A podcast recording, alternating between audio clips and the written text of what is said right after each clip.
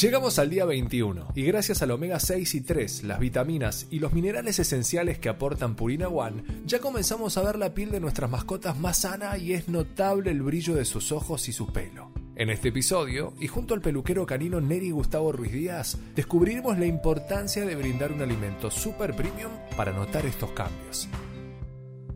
Neri Gustavo, bienvenido. Hola Milo, ¿cómo andás? Bueno, eh, muchas gracias por la invitación. ¿Cuánto influye la alimentación en el pelo? De- desde mi opinión, para mí es el 100% influye en 100%. el pelo. El 100% totalmente. Más allá de que haya razas que eh, mantienen una calidad de pelo porosa y por ahí el brillo no es tanto, pero se nota la, la textura, se nota la consistencia del pelo, ¿no? La elasticidad y demás cuando el pelo está entero es porque ya está bien nutrido desde adentro. Está bueno. Y después con respecto a, a- a una notoriedad eh, evidente, vamos a decir, por ejemplo, se, se, se refleja mucho en el brillo del pelo, en la docilidad, en el movimiento del pelo. Es como cuando vemos también a una persona en la calle, cuando vemos a una persona que, que, que tiene el pelo entero, que tiene el pelo saludable y demás, o sea, podemos notar, es lo primero que nos llama la atención en el perro. Claro. O sea, es, es, es es el pelo. Y después miramos todo lo demás, si es bonito, si es malo, ¿no? O sea, cuando Claro, claro. te, te llama la atención el perro caminar por la calle porque o está muy pomposo, o porque el negro es negro y brilla como loco, Claro. o con el pelo es largo, es dócil y se mueve. Y bueno, y después empezamos a ver si es acompañado también del brillo de los ojos, como decís vos. Para mí los ojos es la ventana del alma, ¿no? Te das cuenta si está un poco triste, si está mal. Lo ves. Si está Si maltratado. está de todo. maltratado, si está el- el- la falta de brillo también tiene que ver mucho la mala alimentación, marca, Sí, o sí, sea, sí. valga la redundancia por, por el resultado que tenemos con la marca, ¿no es cierto? Eh, pero también influye muchísimo, o sea, o sea, el- para mí el brillo de los ojos del perro es, es totalmente la conexión. El otro día estaba, yo soy juez de grooming Ajá. para la Federación Cinológica Argentina. Y, y el otro día uno de los colegas me, me recalcaba, me decía, ¿sabes una cosa? Me dice, yo no, no- Lo que más me gustaba es cómo conectabas con los perros. Y yo tengo la costumbre, o sea, diariamente, de estar con los perros. Y, y lo que hacía era pedirle permiso primero al perro para, para, claro. para acceder a peinarlo, Sí, ¿viste? sí, o sea, claro. era- algo natural que me salía. Y es todo, para mí el, eh, eh, eh, influye mucho. Es el tenés tu, de lo que o como, como juez, ahora me quiero meter en ese territorio, pero tenés tu, tu perro favorito en el sentido de, de todas las, la- la- las múltiples posibilidades que te ofrece a vos en, en tu actividad. Digo, ¿será un afgano? ¿Será un cocker? ¿Cuál es el perro que vos decís? Qué placer que me traigan estos perros para trabajarlos. Mm, me gustan todos los perros, pero me gustan mucho los perros de pelo largo. Ajá. donde existe el desafío de eh, hacer el cambio.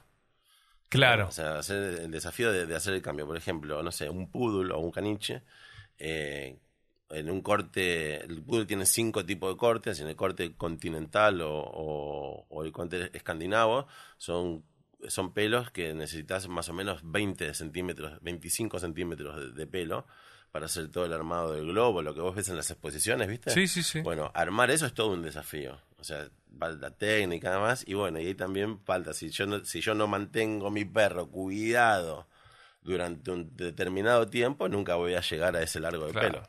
¿Entendés? Eh, lo mismo cuando viene con un, un afgano, un shih tzu, un maltés, un yorkie, que son pelos que necesitas que el pelo tenga textura, que necesitas que el pelo tenga brillo, porque hay, como te dije hoy al principio, hay, pe- hay perros que por más que le ponga la cosmética le ponga, si no está bien desde adentro, Sí, o sí, sea, claro. a los, a los cinco minutos se sacudió y el pelo quedó ahí Sí, arriba. sí, sí, sí, tal y cual. quedó ahí arriba. Sí, sí, no, O sea, no.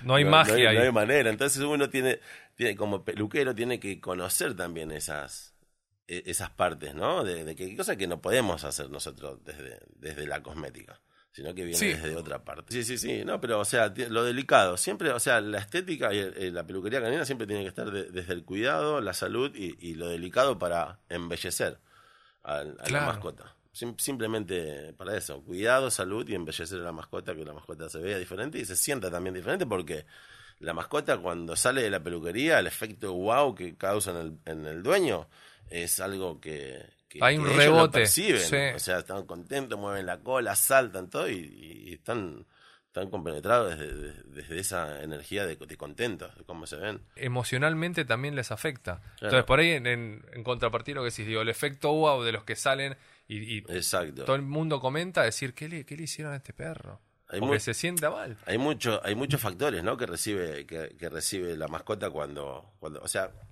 la, hoy en día, más allá de que la parte económica, vamos a decir, las personas, muchas personas te piden de que lo rapes o que lo peles para que le dure más. Sí. No desde la salud que tenés que renovar el pelo, ¿sí?